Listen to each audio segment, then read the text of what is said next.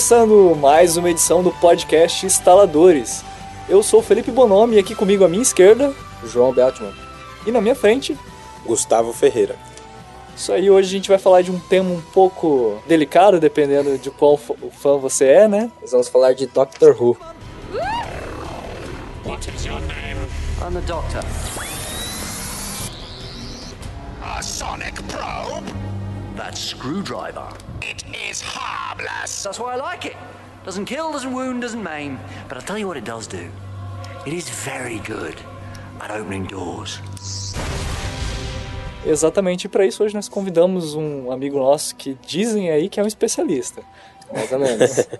Mentira. eu sou fã só apenas. É que é uma, é uma linha bem delicada, né? Hoje em dia, qualquer coisa que você gosta muito, as pessoas já começam a te rotular e colocar assim, não, você é super fã de tal coisa só porque você assistiu seis temporadas. é, tipo, e porque Só- viu temporadas muito só porque antigas. você leu e- a história de todos os atores e das, das famílias deles. É, leu todos ué. os, os livros e episódios e continuou acompanhando a carreira deles, mesmo depois que eles já saíram da série, né? Não, mas é, na verdade, é, não é uma questão de especialidade, sim de ser fã, né? De gostar. Quer saber se sabe tudo sobre a coisa. A questão de você ser fã também é uma coisa que gera curiosidade. Quando você é fã, você é um pouquinho curioso, você vai atrás de saber sobre a série, sobre as coisas que são feitas, sobre os, sobre os papéis, né, que eles fazem posteriormente. Acaba sendo meio que natural, você acaba sabendo, né, um pouquinho. É, com certeza. Até mais porque se você vê um ator, tipo, espontaneamente, é, sei lá, tá assistindo um filme, você vai lembrar do cara por ele ter feito aquele negócio que você gosta. Sim. Eu, por exemplo, eu sou muito fã de Stargate. Eu, comento pouco aqui porque já faz tempo que eu já assisti tudo. Daí eu via depois trabalhos posteriores. Olha, fulano que passou lá no Stargate. E é, é bem isso, sabe? Às vezes você já viu tanto uma série que quando você vai ver outros, você fala assim, nossa, aquele ator que tava naquela outra série tá ali também. E pro caso de Doctor Who, isso é muito característico, né? Porque a BBC reaproveita muito os atores. Né? Então, muitas das coisas que você vai ver é, tem a repetição de vários atores que participam da série. É, tem, tem até um que até apareceu no episódio do Doctor Who e depois ele aparece de novo como assistente da, da primeira-ministra, né? Aí você fala assim, ah, mas não era o mesmo que passou de figurante uns episódios atrás, alguma coisa assim? Ó, claro, fora a Rose Tyler, mas todas as Companions já tinham participado de Doctor Who anteriormente à sua participação. Não sei se todas, mas a, a maioria, com certeza. A Karen Gillan já tinha aparecido, a Freema, Freema Ageman, Ageman, acho que é uma coisa assim o nome dela, é, ela também tem- já tinha aparecido antes de virar uma Companion. Então vamos lá, vamos tentar explicar um pouquinho o que é Doctor Who, né? Quem pode tentar definir isso? Difícil, hein? Dif- Vai lá, especialista. Difícil definir, né? O que é. Falando de uma forma é, geral, né? Doctor Who é uma série de TV é, que não segue necessariamente os padrões americanos, ou seja, não é estruturada assim em temporadas longas como eram, como a gente está acostumado com Arquivo X, com Stargate, com outra é uma outro tipo de lógica, até porque é produzido pela BBC Sim. né? É, que é uma, uma TV pública, então eles têm um outro, um outro olhar para as coisas. E é uma série de TV famosa porque principalmente porque é muito antiga, né? Principalmente porque é, faz parte basicamente do, do- da história da, da TV inglesa. Então a fama deles deles está nisso, né? Um- acho que dá para definir isso. É um- uma, uma série de TV muito famosa. É claro que não estou falando do enredo, né? Mas estou falando de por que falar sobre Doctor Who. Sim.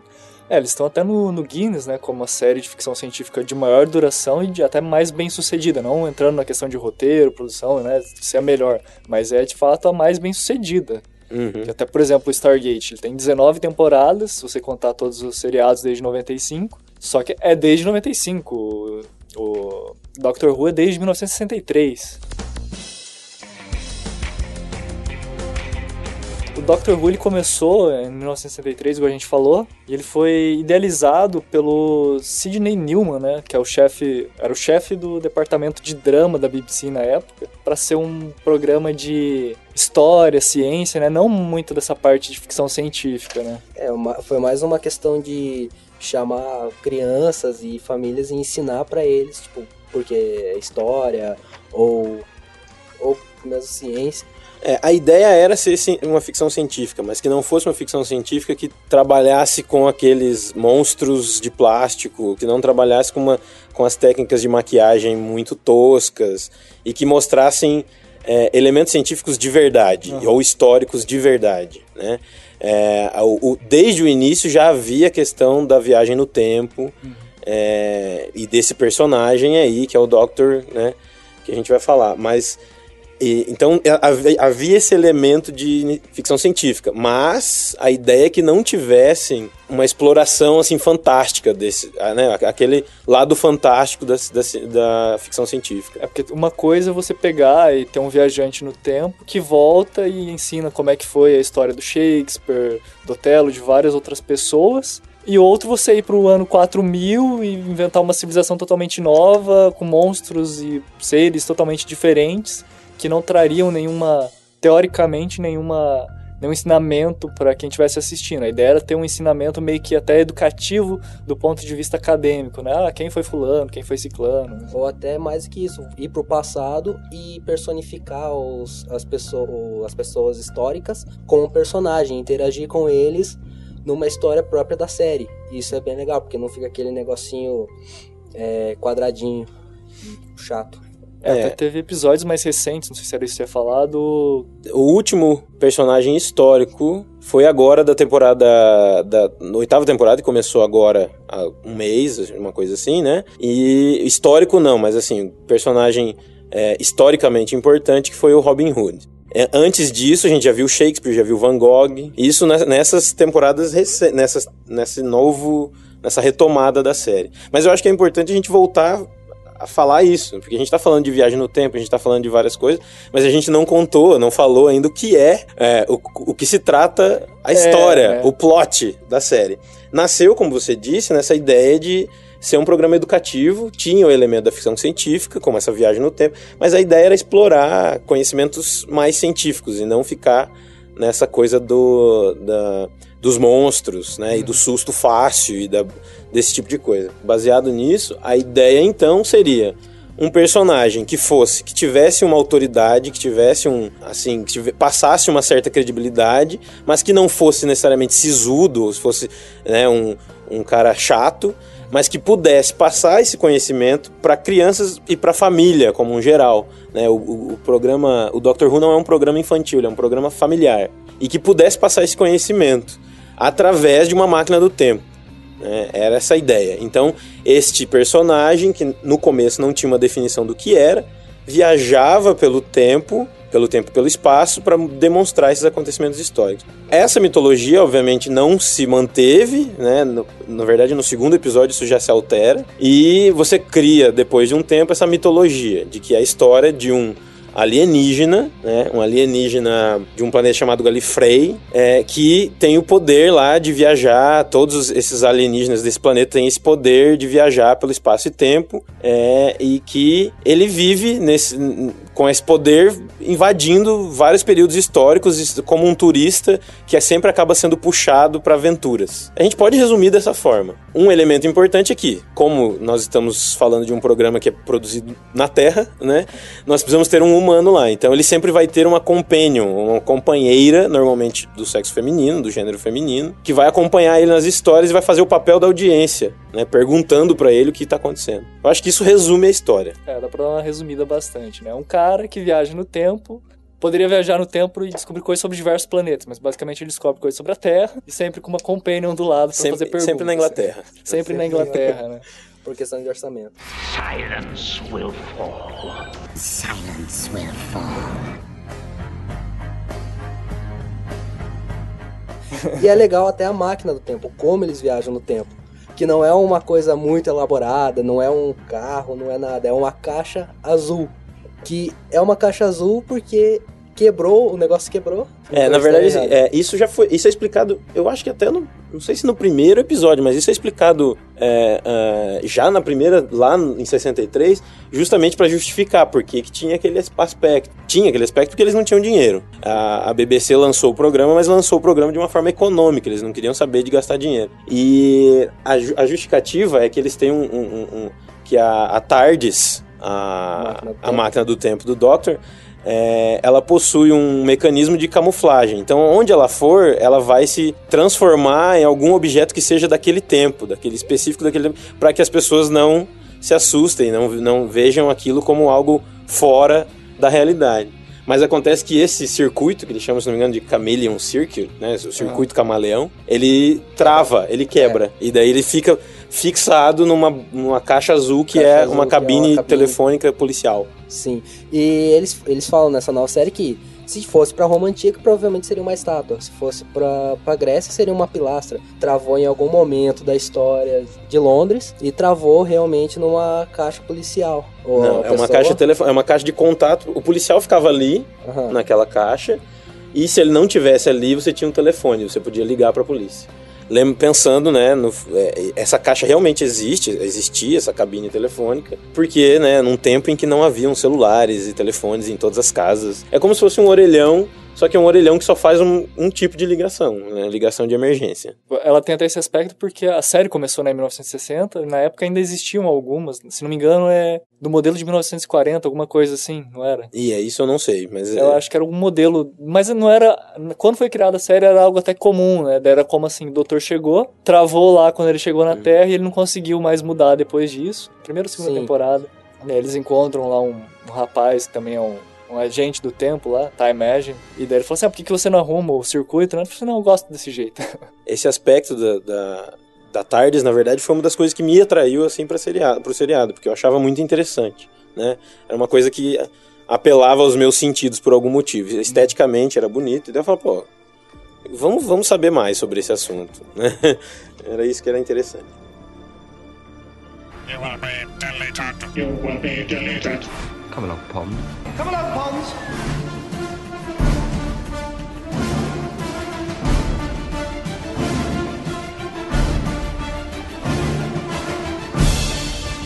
Então, a gente está falando bastante sobre essa questão da nova série, mas é, também não fica claro para quem não conhece, porque, co- como assim? Nova série, série nova, mas não é desde É, né, porque a 63. gente falou assim: ah, você olha lá na primeira temporada, qual a primeira temporada, né? né? Então, temos que, acho que temos que clarificar isso também. A gente tentou fazer, tem até vai ter o link na postagem se você quiser conferir, vai ter tem lá no fórum uma lista com a ordem de episódios conforme foram lançados cronologicamente, então se você tiver alguma dúvida. Mas basicamente, vou tentar explicar aqui. Tem a série clássica que é de 1963 até 1989, que foi também intercalada e que teve um episódio piloto de um spin-off que não deu certo, que é aquele Canine, A Girl's Best Friend, né? o melhor amigo de uma garota.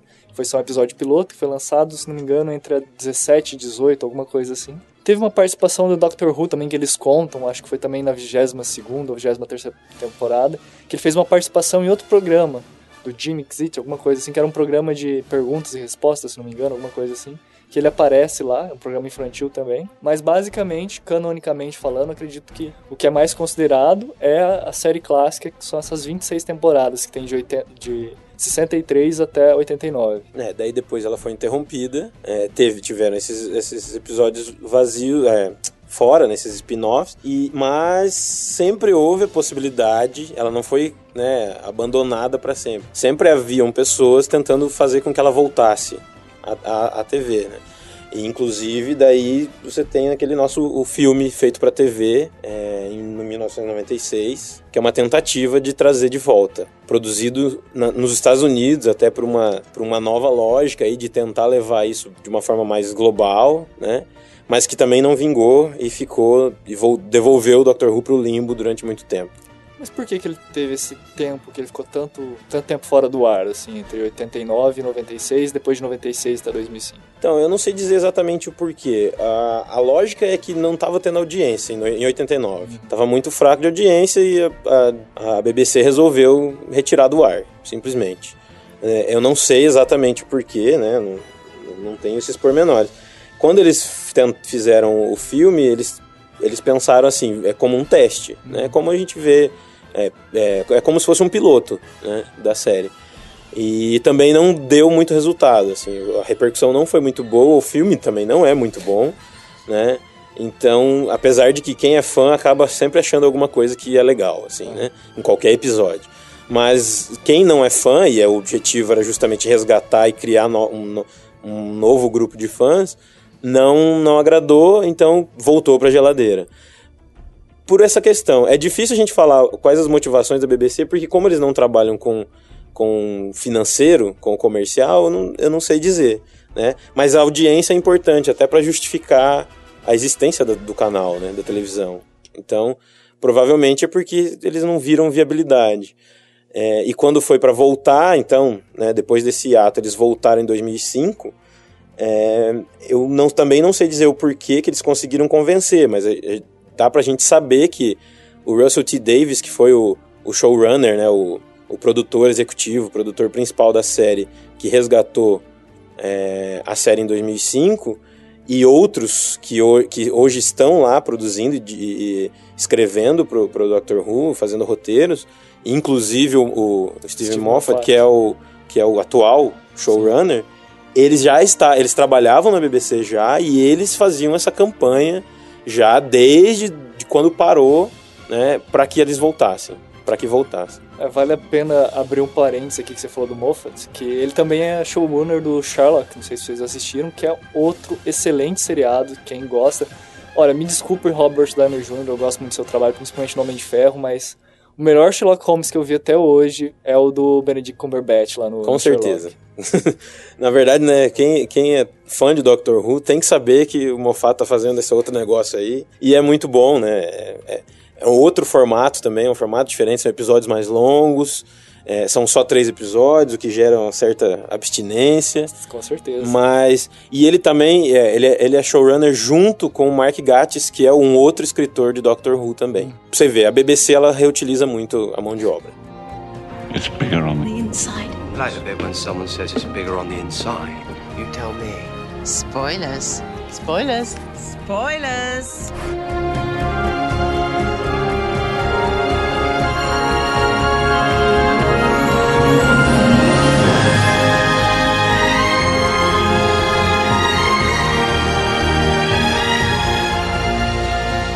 Foram produzidos até hoje, se não me engano, pelas minhas contas, que podem estar erradas, 805 episódios, né? Sendo que 132, 106 deles foram perdidos, porque são referentes às seis primeiras temporadas lá.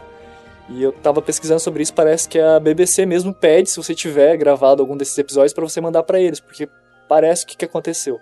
Eles não tinham HDs de 1 tera, igual a gente tem hoje, e daí eles tinham pouco espaço físico para poder guardar as fitas, eles acabaram regravando coisas em cima para poder aproveitar e se, perdeu, se perderam esses episódios. Houve, eu acredito que houve um incêndio, alguma coisa lá no armazém também, não foi só essa questão é, aí. Um... Mas eu não, não tenho certeza, pode né? Acho que pode ser as duas coisas também, é, exatamente. Né? É. Fita altamente inflamável, né? Prendia no fundo do Tarantino. E assim, né, até a gente comentou aqui no começo que eles não queriam monstros, mas interessante notar que quando eles aprovaram para ser lançado no dia 23 de novembro de 63, eles só tinham um roteiro para ser produzido, era o roteiro de arcos de histórias que tinham os monstros, né? Eles falaram assim, poxa, não vamos esperar, temos data para lançar, já temos que produzir. Daí eles foram e produziram esse roteiro com os monstros que acabaram sendo os Daleks, né? Daleks, não sei Daleks. Daleks. Daleks. Daleks. Daleks. Essa história ela é um pouco mais aprofundada num, num docudrama que foi lançado agora uhum. no, quando a série fez 50 anos, chamado Adventure in Space and Time, e, em que eles contam a história da criação da série e eles mostram, na verdade, um pouquinho diferente. Em que o primeiro episódio que eles tinham, eles iam para o tempo das cavernas, é, e esse foi filmado, foi feito o piloto. E quando ele foi para o ar, inclusive, foi bem no dia em que o Kennedy foi assassinado. É, o que gerou é, uma, uma audiência pífia. Então a produtora, que também é um elemento interessante é, colocar aqui, é, Doctor Who foi produzido por uma mulher, a primeira mulher produtora da BBC, é, o que, né, de certa forma, é um marco histórico. Sim. Muito interessante. Mas então a produtora exigiu que fosse reprisado o primeiro episódio, justamente porque eles não tiveram uma chance real. É, no segundo episódio, aí sim, são, é, surge os Daleks, que, a julgar pela história que a gente conhece, a julgar por esse filme, toma conta das crianças, do imaginário das crianças de uma forma muito intensa, o que justifica finalmente a existência da série naquele momento em que eles colocam os monstros que eles não queriam colocar. É. Cara, eu, só eu que tenho a impressão que os Daleks foram feitos na hora. Tipo, ah, vai lá, pega uma lata de lixo, um desentupidor aí, vamos fazer um, um robozinho. Na verdade, eu- é- é- a série, basicamente tudo, fora a mitologia não, porque a mitologia veio depois. Mas basicamente tudo que foi feito na primeira temporada, eu acho que segue essa lógica que você falou. Porque eles não tinham, realmente, eles não tinham dinheiro e eles eram boicotados, justamente. É, por vários motivos, assim. Eles foram jogados para um estúdio que não tinha estrutura, um estúdio lá que inundava, equipamento anti-incêndio lá enlouquecia, começava a molhar tudo o estúdio. O estúdio não tinha estrutura, eles não tinham dinheiro. E eles, além disso, eles eram boicotados justamente pela produtora ser uma mulher. Então, assim, o, os diretores de arte, o pessoal que fazia cenário, essas coisas, faziam tudo em cima da hora, tudo com, com maior má vontade para Doctor Who. Então, com certeza, muitas das coisas que você vai ver são feitas assim, sem dinheiro e de última hora. E o legal é que eles continuam mantendo o mesmo visual desde sempre, né? No caso dos Daleks, né? O caso, caso o dos caso dos Daleks. Daleks é muito, é muito específico, porque a gente vê muita gente que critica, né? Você falou que, assim, o, o, o fandom é muito... Ou é, ou, ou é ame ou odeio, né? O Doctor Who. Justamente, muita gente que critica fala isso. Por que, que não atualiza? Por que, que não fazem efeitos visuais decentes? Por que, que não... é, Por que, que o Dalek, que parece um saleiro, é, não é nem um pouco assustador? Por que isso, né? É, Eu não sei dizer por quê, né? Mas eu, eu acho bem interessante, assim, o Ah, fato de a gente de certa manter certas forma- coisas. É, de certa forma, é até um respeito com o fã mais antigo quando eles pegam e trazem, né? Porque seria muito fácil recriar Dr. Who, até fazer um reboot, né? E começar do zero agora, em 2005. Não, eles respeitaram toda a história que tem, todos esses 26 temporadas anteriores, o filme que teve, eles respeitaram tudo. Talvez tenha alguma coisa que contradiga, porque é difícil, né? Uma- Uma série de tanto tempo não ter um ponto ou outro que se contradiga. Mas eles aproveitam os Daleks, aproveitam outros, outras citações, tanto que até o episódio de 50 anos teve todos os Doctors, né? É, teve uma, cita- uma citação, né? Tipo, teve, tiveram cenas, assim, dos Doctors anteriores e participação de... ah, Os que estão vivos ainda. Não, alguns não participaram. Ah, É, porque, na verdade, só quem faleceu acho que foi o Hartnell. Mas, enfim, apareceram todos eles no episódio. Só que os atores mesmos foram convidados para participar, foram apenas ah, um, dois, três. Só três. Um deles foi convidado e, que não, e não foi porque ele tem um problema aí, que a gente não sabe o que é, que é o, o Christopher Eccleston. Que eu não sei por que a gente sabe que eles têm uma rusga e ele simplesmente não foi. E ele foi convidado. Os outros não foram convidados. Acho que é legal não falar quem, quem foi, é, quem participou, porque é uma, é uma revelação, assim. Sim. Então é melhor não falar. Mas enfim, participam alguns, todos aparecem, mas os atores mesmo só aparecem alguns. Geronimo. Geronimo! Geronimo! Run! Run. Run!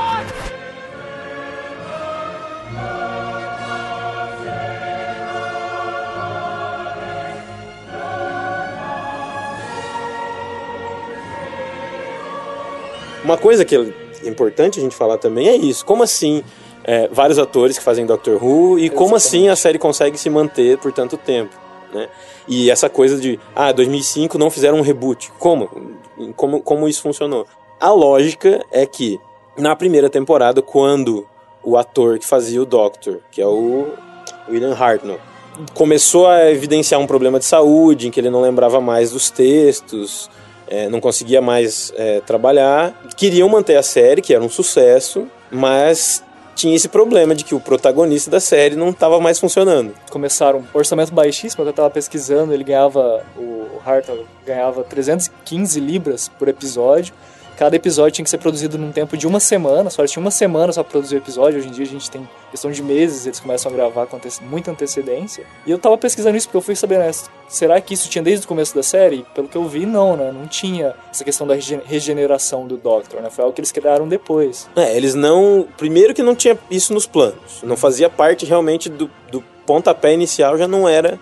Não fazia parte. Quando eles chegaram nesse impasse de, de que eles queriam continuar com a série, mas que o ator não poderia continuar, eles simplesmente decidiram: ah, nós vamos fazer ele se renovar. E daí trocaram, fizeram lá uma história em que ele se renova e entra outro ator e vai. A mitologia da regeneração só foi aparecer depois. né? Depois que realmente eles começaram a criar uma história, uma história, um fundo, né, para a criação desse personagem, até para falar assim de qual, de qual era o planeta de que ele vinha, qual, é o tipo, qual era o tipo de, de sociedade em que ele vivia.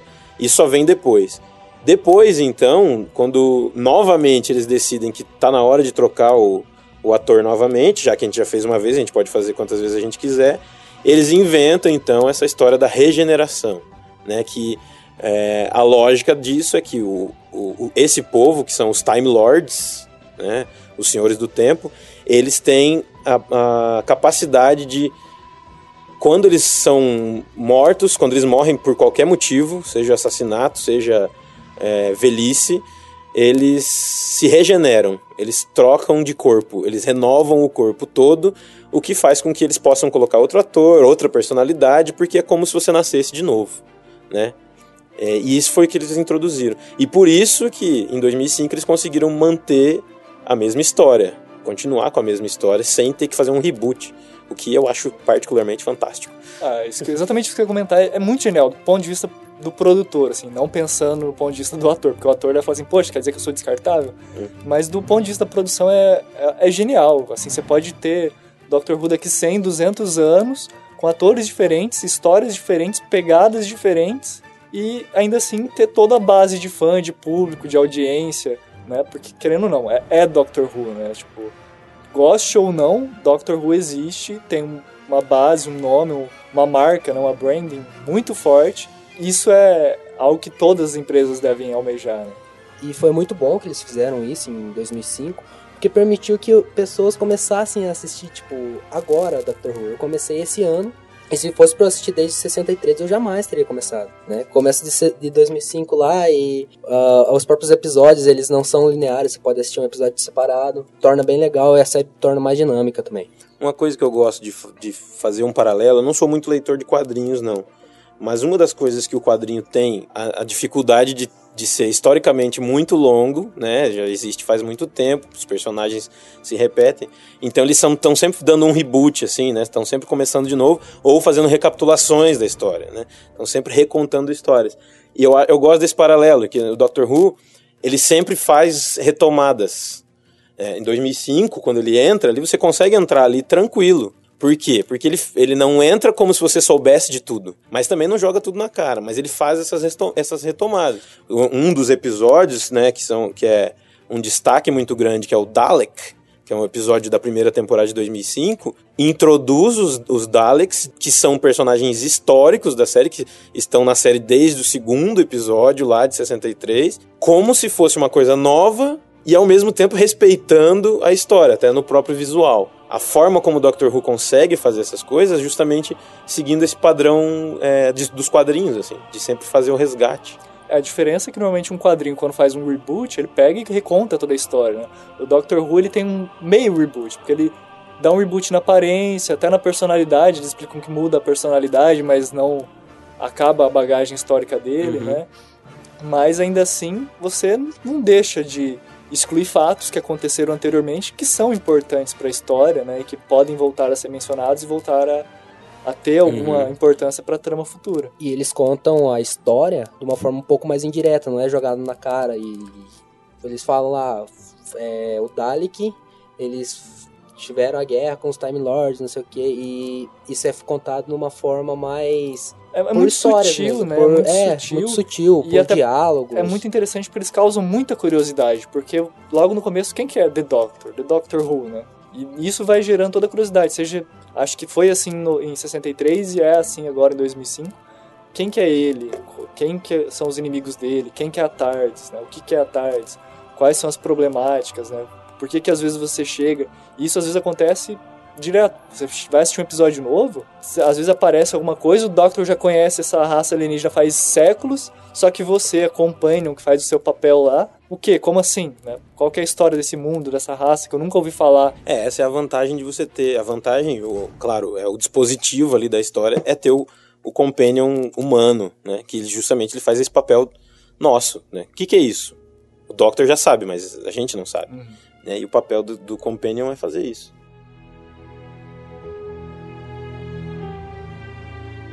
Hello, sweetie. Hello, sweetie. Bow ties are cool. Yeah, it's cool. Bow ties are cool. Bow ties are cool. Eu assisti o primeiro episódio, né? Que chama Unearthly Child lá, que é, que é com o Hartnell. Mais uns dois, né? Episódios que a gente fala porque a estrutura dos episódios eram diferentes, né? É, eles tinham arcos que se espalhavam por quatro episódios, ou seis, ou oito, né? E eu assisti, quando a gente fala episódios na série clássica, a gente está se referindo a esses, a esses arcos, né? Então, assim, eu assisti esse, alguns episódios desse primeiro, e eu assisti ah, o quarto Doutor, que é o Tom Baker, e muita coisa, vários episódios, e assisti também o Peter Davidson, que é o quinto. O oitavo, o filme que foi feito para TV, a gente já comentou, né? 96. É, que é o de do Paul McGann, isso, né, que também assisti. Fora isso daí só os novos mesmo.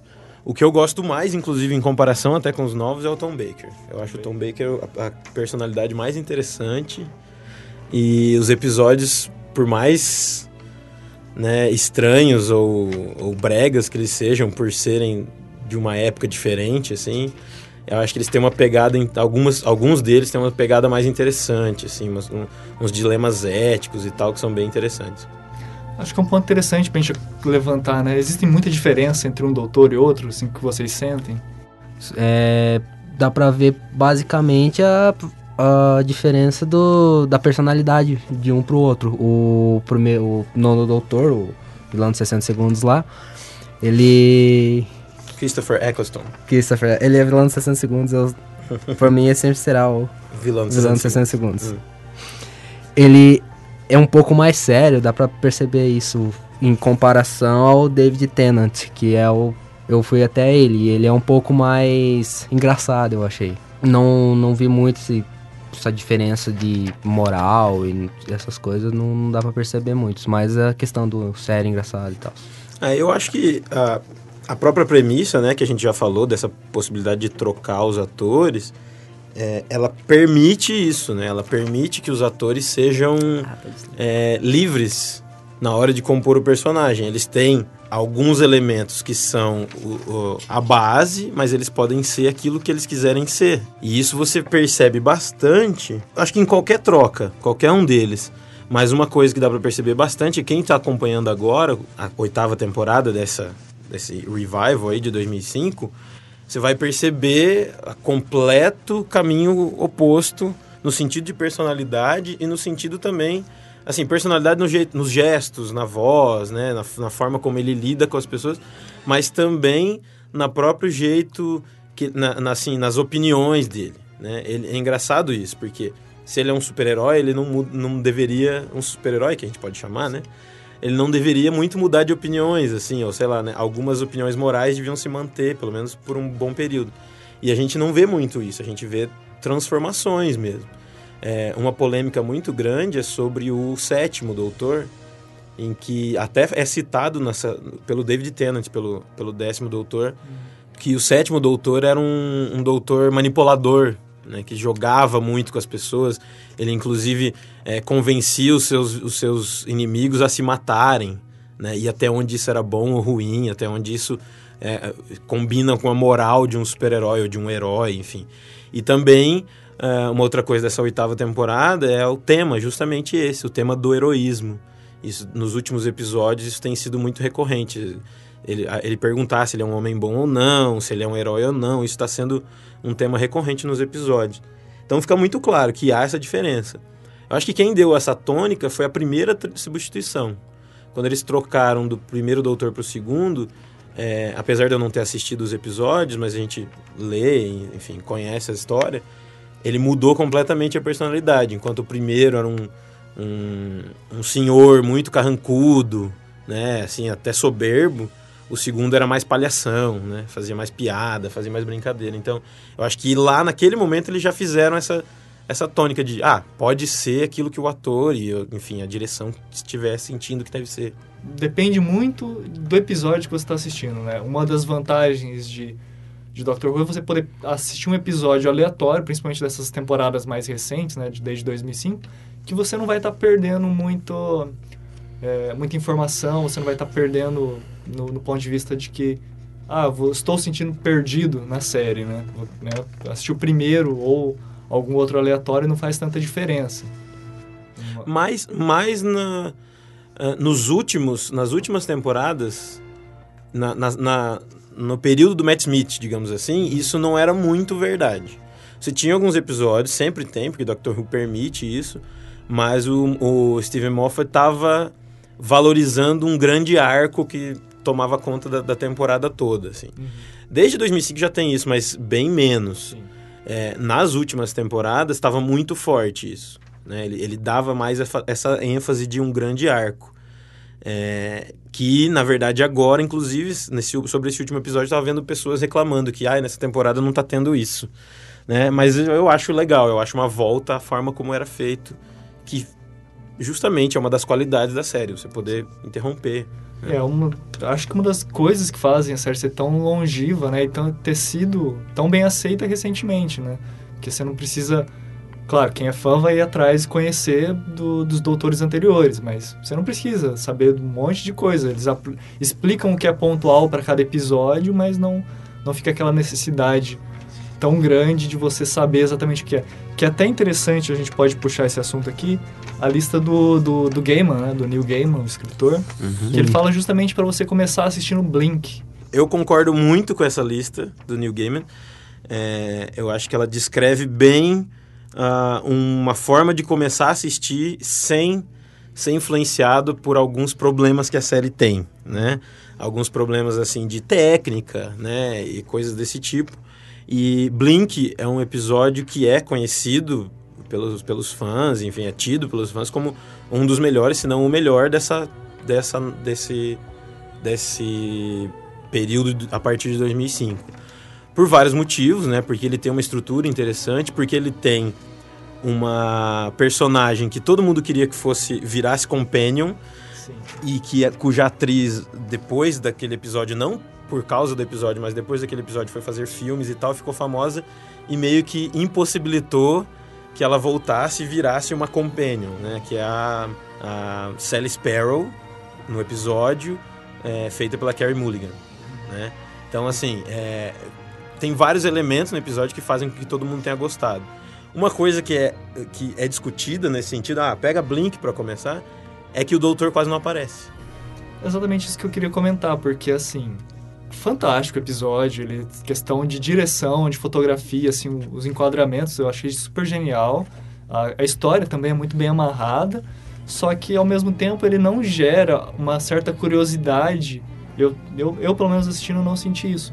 Não deixa você querendo saber exatamente quem que é esse Doctor, quem que é essa tal de Marta que tá junto com ele. Tipo, apresenta eles, coloca que eles são viajantes do tempo, você tem uma certa curiosidade, mas diferentemente do primeiro episódio de 2005 Rose, você não fica com aquela sensação assim, ele é alienígena, de onde ele veio, é tipo, o primeiro episódio eu acho que ele tem mais sucesso em gerar curiosidade do que o Blink, apesar do Blink ser muito mais bem produzido.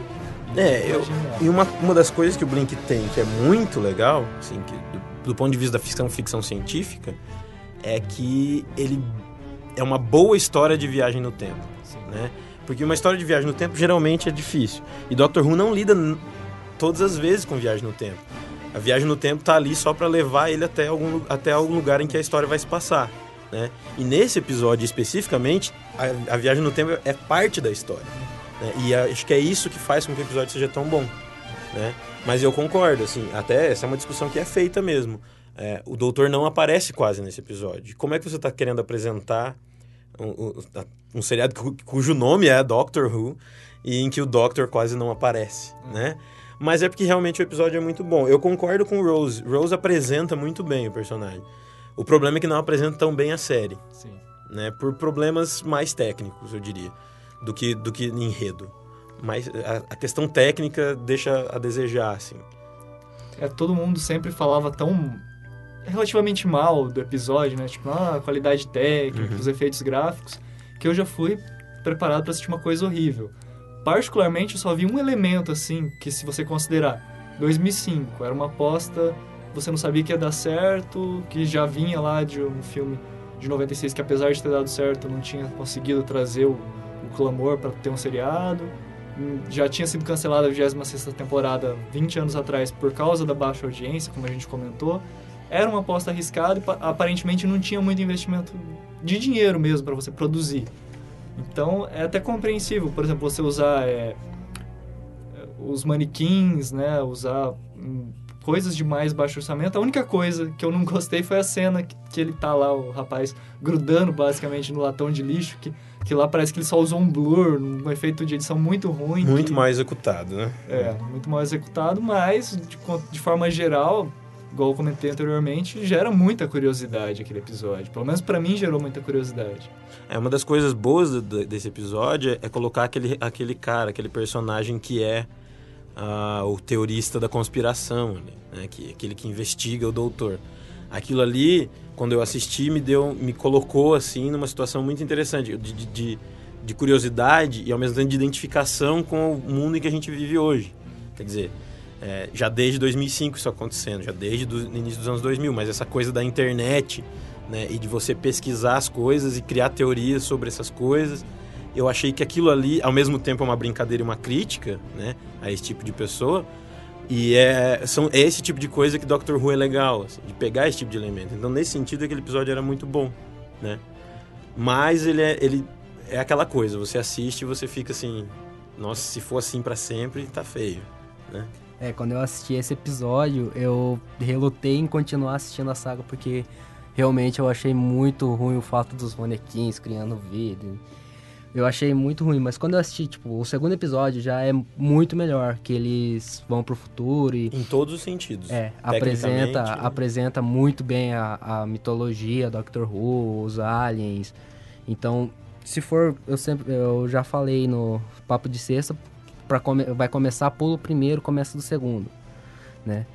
Mas já que falaram, assim- falar do começar por Blink, que não é tão bom porque não aparece tanto o Doctor, começa então pelo The Girl in the Fireplace. É, esse é um ótimo episódio. Também um episódio do Steven Moffat. É uma coisa que é interessante dizer é isso. Que o, o Moffat, que é o, o, o atual showrunner, o atual produtor executivo, sei lá como é que a gente pode chamar, é, da série, ele escrevia já desde 2005. E ele escrevendo nessas, nessas temporadas em que não, ele não era o, o produtor executivo, ele, ele escreveu os melhores episódios. Né? É reconhecido, assim, pelos fãs como os melhores episódios. E The Girl in the Fireplace também é um episódio dele, né? Ah, e The Empty Child também, que está na lista do New Game, também é um episódio dele.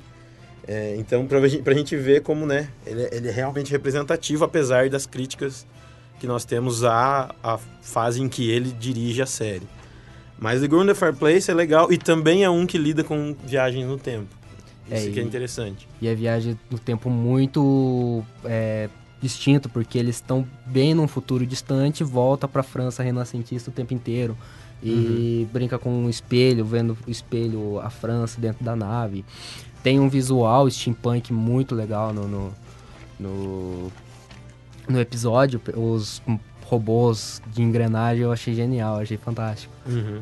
Até a questão do, do drama também no episódio, que é a questão, tipo, é vários momentos, principalmente no final, que você não sabe o que vai acontecer com ela. E até eu achei no, no final do episódio que foi algo genial, que é quase como um segundo importa, que foi justamente o segundo que ele viu ela, depois da outra vez que ele volta, ele já, já não tinha mais como chamar ela para ser companion dela por causa das coisas que aconteceram. Uma pegada que, que são vários momentos do Doctor que tem um sentimento mais forte e que eu acho que ajuda muito mais a aproximar o telespectador com os personagens. É, e outro elemento que é interessante, eu, pelo menos de minha parte eu achei muito interessante, é essa ideia do flerte dele com essa moça, que não é a companion atual. Porque a gente sempre acaba caindo, principalmente nessa a partir de 2005, anteriormente tinha muito pouco disso, porque eles eram sempre doutores mais velhos, né, do que as, do que as mulheres que ele levava para viajar com ele. Nessas temporadas agora, a, a- a diferença de idade já é bem menor, então sempre tem uma recorrência de algum tipo de flerte, de algum tipo de romance é, entre a companion e o doutor. Então, quando eles jogam isso, a possibilidade de romances é, fora desse casal principal da série, eu acho que gera uma coisa interessante. A possibilidade de falar, não, beleza, não vai ser só uma série sobre estes dois. Né? É possível que a série se expanda. E isso é bem legal, assim. Sobre essa lista ainda, eu queria comentar só que eu colocaria um outro episódio que não é um episódio é, desses do Mofá, ou enfim, não é desses do, é, da, do que é tido como grandes episódios, assim, que é o Midnight. É um episódio, se não me engano, o antepenúltimo da, da temporada, da quarta temporada. O antepenúltimo da temporada que encerra o décimo, do, o décimo doutor. Porque é um episódio em que o Doctor basicamente aparece o tempo todo, né? Então, se você está procurando um episódio para você conhecer mais o Doutor e principalmente conhecer aquele que eu prefiro, que eu acho um dos mais legais, que é o, o David Tennant, e a atuação dele, que é magnífica, é neste episódio Midnight.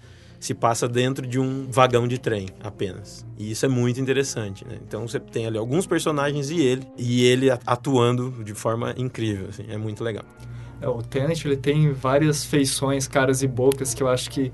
Sim, eu gostava do Eccleston quando eu comecei a assistir, mas quando veio o Tenet eu nem senti tanta diferença e até maximizou assim, a, a minha afeição pelo personagem, porque não que ele tenha se tornado mais reais, mas ele ganhou mais caras, ganhou mais facetas. E até porque também você vai conhecendo um pouquinho mais da história dele, né? Na primeira temporada não é tão retratado. Depois que eles vão começar a citar coisas que eu só tinha lido na Wikipedia. Ah, ele é de Gallifrey, ele é um Time Lord e coisas do tipo. Eu acho que isso é legal também na primeira temporada, porque eles não vão te jogando mitologia é. na sua cara. E isso faz com que aquele fã novo não fique querendo, não fique preocupado em, ah, eu não sei isso, né? eu não sei aquilo. Eles sempre vão jogando elementos, né? E referências que outras que pessoas que conhecem a série vão ver e vão lembrar e vão saber.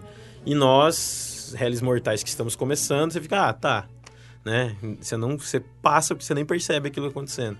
Isso tem sido comentado nessa temporada agora também, coisas que eu não sei e que estão sendo é, citadas assim. São coisas interessantes. Na primeira temporada eles só apresentam personagens, tipo no episódio seguinte aqui da, da lista, o Dalek, eles apresentam o vilão, falam, que é, citam a guerra e não fica não tem, igual a gente já falou, não. É até um clima meio nostálgico, né? Porque ah, é o último Dalek. Dá, é. dá a impressão de que você nunca mais vai ver na série. Né? Na verdade, essa é uma das genialidades dessa, dessa volta, porque essa guerra, ela foi inventada para essa, para essa série nova. Uhum. É. é. essa guerra que, que foi o fim deles, né? Claro que eles sempre estiveram em guerra desde que foi estabelecida essa mitologia dos Daleks e dos Time Lords, né? Mas não havia essa expressão de que ah, a grande guerra temporal em que matou-se todo mundo, né? Isso foi introduzido em 2005. E esse episódio é o que introduz isso de uma forma direta e explica e que o Doctor fala exatamente isso. Mas fica uma coisa muito legal, porque eles falam, mas olha, ó, você não precisa saber disso, né? E aí os fãs que são antigos vão gostar por causa do Dalek, por causa da, do retorno daquele personagem. E os fãs novos vão poder entender um pouco mais daquele cara que é um, que é um personagem com uma nova cara. Com esse, no, com esse novo fundo, né? Que é esse fundo da guerra e dessa tragédia que acontece. Ele ganha uma dimensão muito maior, né? Sim.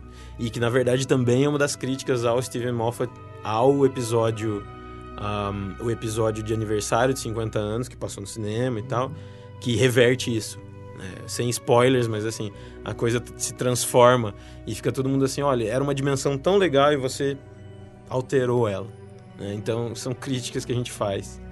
Ah, na verdade, é essa vontade do Moffat, já falei, dele colocar os dedos em todos os elementos mitológicos do Doctor Who.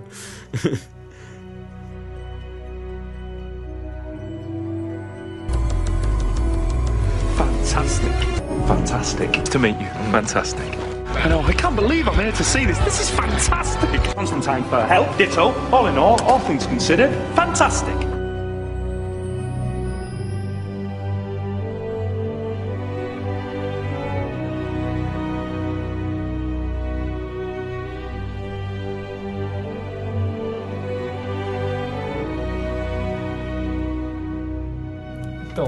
Você tinha falado do segundo episódio.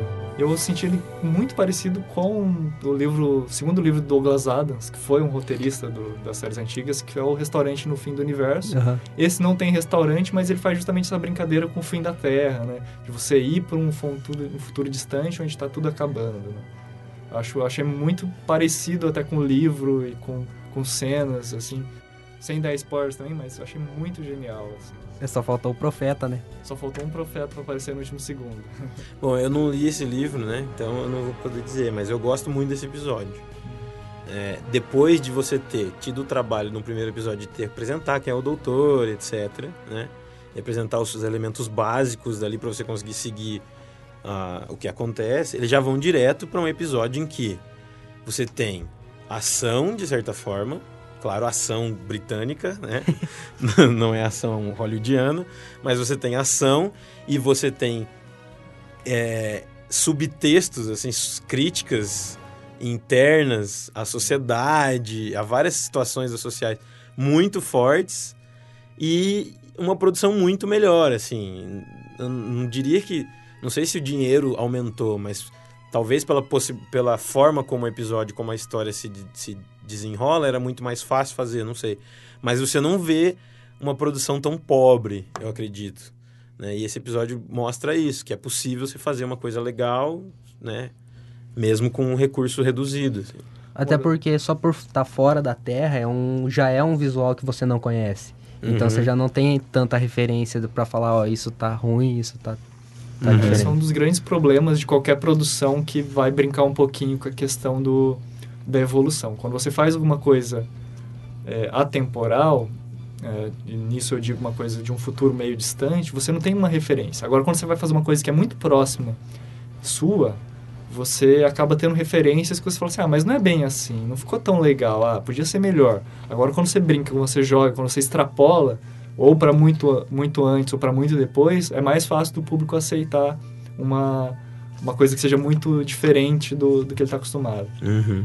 É, exemplo de Volta para o Futuro 2, né? Que era um futuro não tão distante assim, o 2015, mas eles extrapolaram pro... Ah, vamos colocar carros voadores e é, tênis que se amarram sozinhos. Que a gente sabe que não vai acontecer. Porque já que vai errar, erra com vontade, né? Erra feio, né? Erra feio. É, erra rude. Erra rude. não, é, eu acho. Eu acho isso também.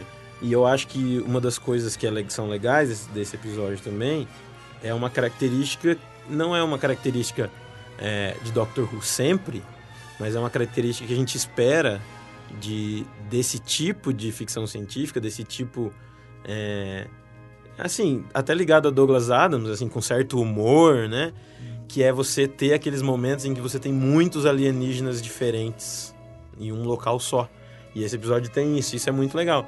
É claro que tudo dependente de uma maquiagem de uma estrutura que às vezes não é tão convincente, mas em que não atrapalha em nada, assim, e fica legal, fica divertido. É, o Doctor Who, o seriado, a gente até citou a questão do, dos Daleks talvez serem mal construídos e tal. É, tem episódio que o Daleks falam, né? Ah, a gente não preza pela estética e coisas do tipo. Mas eles brincam muito com extremos, eles extrapolam, sabe, a questão do Cyberman de várias raças, né? Tipo, eu tava assistindo Torchwood, que é um spin-off do... E tem um alienígena que ele é uma fumaça, né? Então, é, para que ficar preso no que a gente considera como o que seria o alien? Para que aparecer um, os aliens estilo Roswell, lá verdes ou cinzas, lá todo bonitinho, do jeito que a gente imagina que seja, por que não brincar que uma fumaça é uma alienígena, outras coisas são também alienígenas, né? E depois a espaçonave dela caiu num, numa ilha, né? Do, do alienígena de fumaça. Sim. É, acho que essas, essa é uma outro, é um outro elemento que faz Doctor Who ser uma coisa muito interessante. É que os escritores de Doctor Who podem brincar à vontade. Eles podem fazer coisas absurdas, né? é, dentro é, desse universo em que a gente vai aceitar. Claro que tem certas coisas que são exageros, mas normalmente essas certas coisas não são na construção dos personagens. É mais no, tipo, na plausibilidade daquela história estar acontecendo, né? Do que qualquer outra coisa. Assim. Então, é muito legal essa possibilidade. Quer dizer, você tem um Blink, por exemplo, que tem um, personagem, um, dos personagens mais é, famosos, mais icônicos dessa nova, dessa nova é, época, que são os Weeping Angels, né? Os, não sei como se traduziu isso no Brasil, mas enfim, são esses estátuas de anjos que não podem se olhar, né? Quer dizer, é, você pensar esse tipo de personagem de alienígena é muito deve, deve ser muito divertido, né? E é divertido assistir, é divertido a gente poder brincar com essas possibilidades infinitas. É, é bom isso. É porque diferente de seriados que são muito científicos, às vezes, que falam de viagem do tempo, ele não preza assim por tudo tem que ter uma explicação. Eu comentei mais cedo que eu gostava do Stargate. Ele, é, ele brinca com viagem no tempo, briga com viagem interplanetária, evolução, mas é tudo muito com pano de fundo da física. Por mais que você não precise saber de física quântica e coisas do tipo para você saber, tudo tem que ter uma explicação que seja lógica dentro daquele universo. Já o Doctor Who não, cada cada raça, cada planeta tem a sua seu funcionamento, a forma com que funciona e cada episódio vai ter uma explicação diferente. Os Zipping Engine funcionam de, uma, de um jeito. Tem um episódio do Torchwood que eles encontram lá as fadas que na verdade são da Terra, né? Então elas funcionam de acordo com as leis da Terra, coisas do tipo. Então cada cada episódio funciona muito bem por si só, não fica tão necessariamente interligado com algo que você já viu no passado. Por mais que quando você vai falar dos Daleks, você vai retornar tudo que você já sabe, né? Uhum. E você não vai se contradizer. Não, é, eu acho assim, uma da, um, um problema é, de Doctor Who que a gente percebe é justamente eles estabelecerem as regras e depois quebrá-las, né? Isso é uma coisa meio chata, assim. Né? Se você tem uma, uma regra, a menos que você expanda essa regra, sei lá, é melhor que você se mantenha dentro de certo nível. Mas essas regras, na maioria das vezes, não estão necessariamente obriga obrigadas ou ligadas a alguma teoria física ou alguma coisa nesse sentido. É uma coisa mais fantasiosa. Né? É, uma, é, uma, é um mix entre ficção científica e, e fantasia. Né? Isso, isso é o que é. A gente não tem como negar isso. É até interessante porque tem vários momentos que o Doctor, né, tipo, ele pega e, por exemplo, o episódio da coroação da rainha em 1900 alguma coisa, que ela tá com a Rose ainda. E eles estão lá, e tem uma, um alienígena chamado Dewar, e ele grava na fita, dele inventa um nome super difícil, e depois a Companion vem e fala assim, ah, então você vai gravar por cima, né? É retyping, né? Hum. Que basicamente é isso, né? Às vezes ele tem uma coisa simples, física, só que ele pega e inventa um nome mirabolante, fantasioso, justamente para ficar mais bonito, mais sonoro, não necessariamente para explicar. Uhum. Sim. Fantastic. Just want to tell you, you are fantastic. Absolutely fantastic. And it is gonna be fantastic.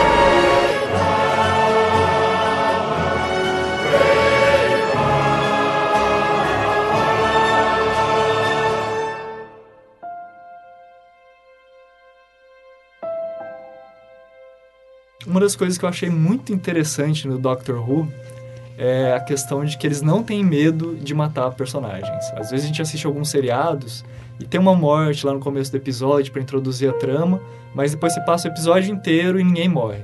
Doctor Who, em vários episódios, acontece de alguém que você foi apresentado vir a morrer no meio do episódio, no final do episódio. E até em casos extremos, como já aconteceu, companions, né, morrerem. É uma coisa assim, não são só, só red shirts, né? Camisas vermelhas, como seria no Star Trek, né? São pessoas que participam ativamente da história e que podem morrer. Claro que não os protagonistas na maioria dos casos, mas também é possível. Mas isso é legal realmente. Personagens às vezes centrais daquele episódio que morrem. É uma coisa que eu acho muito legal do Doctor Who é ser um seriado é, para família, ou seja, não é infantil, né? É, e sim para todos.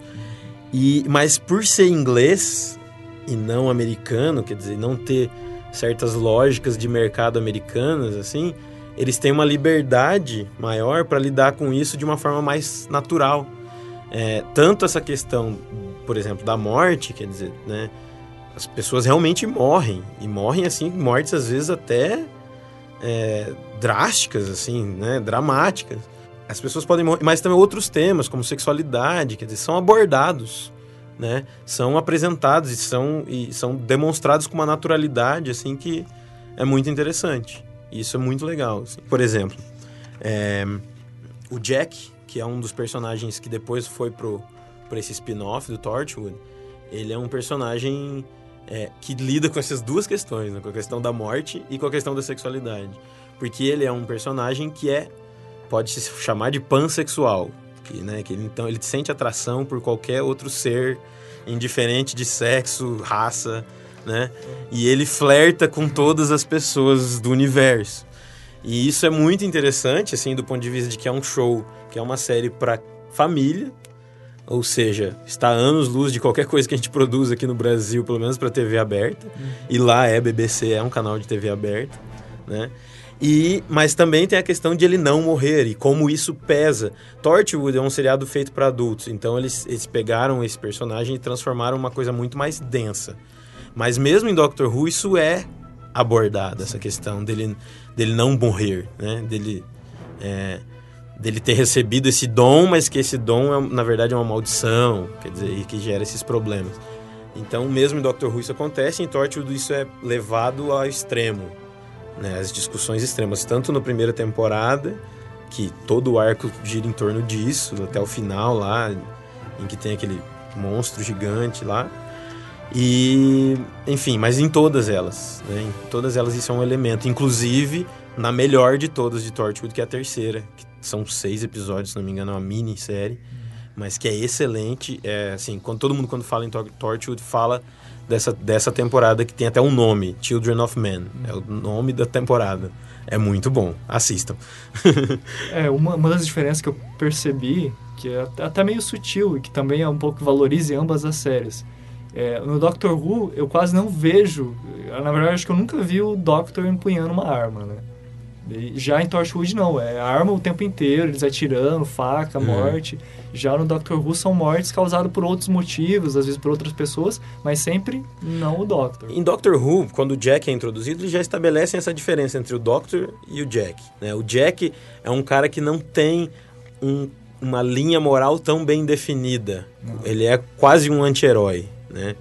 Quando ele é introduzido, inclusive, no Empty Child, no, no, episódio lá da primeira temporada de 2005 ainda. Já é colocado esse cara como um cara que é que engana, que é né, que é um malandrão, mas que por causa do Doctor ele acaba se tornando uma pessoa melhor, mas mesmo assim ele não tem essa linha tão definida. Uma das características principais do Doctor é essa ideia de que ele resolve as coisas sem armas e sem brigar na maioria das vezes. É claro que há momentos em que isso, principalmente na série na série clássica, isso é esquecido ou uhum. não era ainda um elemento tão forte.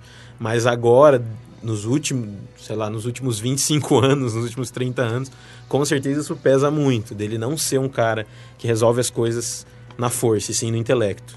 Isso é um outro elemento da série. Sim, apesar de que em vários momentos a gente ainda veja ele com uma personalidade bem forte, bem positiva. Ele, ele sabe, principalmente tem, os atores sabem, né? Como marcar presença uma personalidade forte, sem necessariamente você precisar estar apontando uma arma para uma pessoa. É, o David Tennant lidou muito com isso nos episódios dele. Tem um episódio The Doctor's Daughter em que ele flerta com atirar em alguém.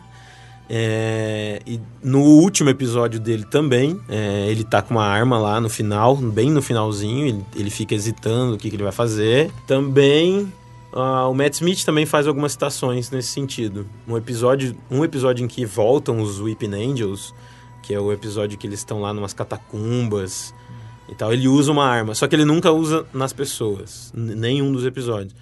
No David Tennant é muito forte essa discussão e no Matt Smith menos, mas existe essa, essa clara opção por não utilizar armas. Né?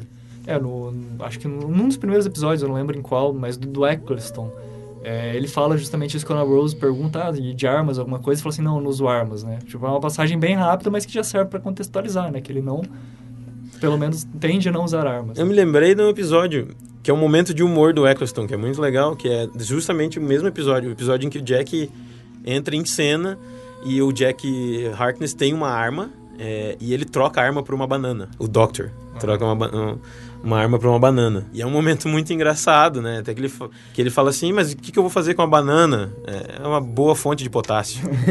né? Então, momentos interessantes. É, eu ia comentar essa arma do, do personagem do... Esqueci esse nome já. Do Jack? Do Jack. Que o Doctor pega a arma no lugar dele atirar nas pessoas que estão transformadas lá. Ele prefere é, mirar nas paredes. Eu ficava uhum. pensando, porra, mas por que não atirar nas pessoas? Não, ele atira na parede é, desfaz a parede, depois ele faz a parede e ele foge. É uma opção, podia muito bem matar as pessoas, mas é uma opção dele até porque as pessoas estavam transformadas, não eram daquele jeito. Seria um pouco até anti, anti ético, antimoral, amoral. Anti-doctor. Anti-doctor. Anti-doctor, com certeza. Hum. É, eu, eu acho assim, isso é uma questão, como eu disse, você pode encontrar momentos em que isso fica contraditório, em que algum episódio lá isso não aconteceu. Mas em geral eles fazem questão de deixar isso claro, que o Doctor é um cara que pergunta antes e toma atitudes depois. Né? Nem atira depois, toma atitudes depois. Ele está sempre preocupado primeiro saber o que está acontecendo, para depois tomar uma atitude e fazer alguma coisa. Ele está sempre preocupado em oferecer para aquela, aquela raça ou para aquele ser que está ameaçando é, a possibilidade dele, dessa, dessa raça ir embora. Isso acontece muito, né, em vários episódios. É como eu disse, você pode achar momentos que, em, que isso é contraditório. Numa série desse tamanho, com certeza isso vai acontecer. Mas há vários momentos em que eles procuram deixar isso claro. Vou deixar vocês embora. Se vocês desistirem agora, vocês podem ir. Se vocês desistirem, e daí eles nunca desistem e ele faz o que ele faz, né? Mas é, ele sempre tem esse primeiro momento de falar assim, olha, vamos resolver o conflito, vamos ser diplomáticos, né? E depois ele, ele resolve de outra forma, fugindo, né? E depois pensando num plano, enfim. Sorry, sorry, sorry. I'm sorry. I'm so sorry. I'm sorry. I'm sorry. Oh right, sorry. I'm sorry. Right. I'm sorry. Sorry. Sorry. Sorry. I'm sorry. I'm so sorry.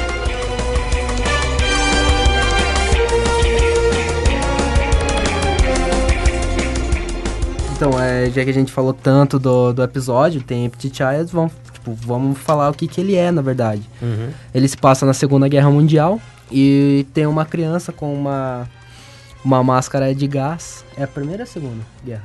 Primeira, é a né? Segunda Guerra. Segunda Guerra. Segunda Guerra. E tem uma criança é, andando e perguntando pela, pela mãe. E eu, ach, eu achei muito tenso vários episódios, tanto da parte 1, vários episódios não, várias cenas, tanto do, do primeira parte quanto da segunda parte, que é, é as pessoas normais fugindo do, do, do, da criatura desconhecido que transforma você em um deles, sabe? Você falou, eu acho isso também, né? A gente tava falando sobre é, Doctor Who poder fazer essas coisas, essas mortes, essas coisas. É, eles não têm medo de serem assustadores, assim, de serem dark, né? serem pesados. Isso é legal também. Isso eu gosto. Isso é uma das coisas que são legais de temas pesados e assim próprias cenas, né? É, por exemplo, essa questão da criança, né? A criança é o monstro. Isso é pesado, né? Então, é, são coisas que são coisas que atraem a gente a Doctor Who mesmo com, os, com vendo, observando defeitos. Né? É, e no meio sempre tem aquela mensagem de esperança, que é o diálogo entre a pessoa da época com a Rose falando, ah, é como que eu posso viver numa Londres dessa, não sei o que. A Rose, não, nós ganhamos a guerra. Uhum. É tipo aquela mensagem do nunca desista, sempre é, tem um... bem recorrente no Doctor, né? Que é até, de certa forma, uma paixão que ele tem pela humanidade, né? Tanto que os companions dele, a maioria das histórias deles são na Terra, ou na Nova Terra, ou em coisas associadas à Terra, ele sempre mostra. E, aliás, tem um episódio que eu gosto muito da, da terceira temporada nova, ele tá fugindo de uma família de caçadores que precisam pegar um Time Lord, e ele vai e se transforma num humano e tem todas as emoções de humano. E depois ele não quer deixar de ser humano, né? E tal. E ele sempre até comenta no episódio, sempre quis fazer isso, né? Só que eu tinha medo, né? Eu acho muito. Uma das coisas que às vezes aproxima muita gente do Doctor é justamente essa paixão que ele tem pela humanidade. Esse episódio é excelente. Eu, eu considero esse um dos, um dos episódios mais interessantes por causa dessa questão dele se transformar em humano, mas também porque.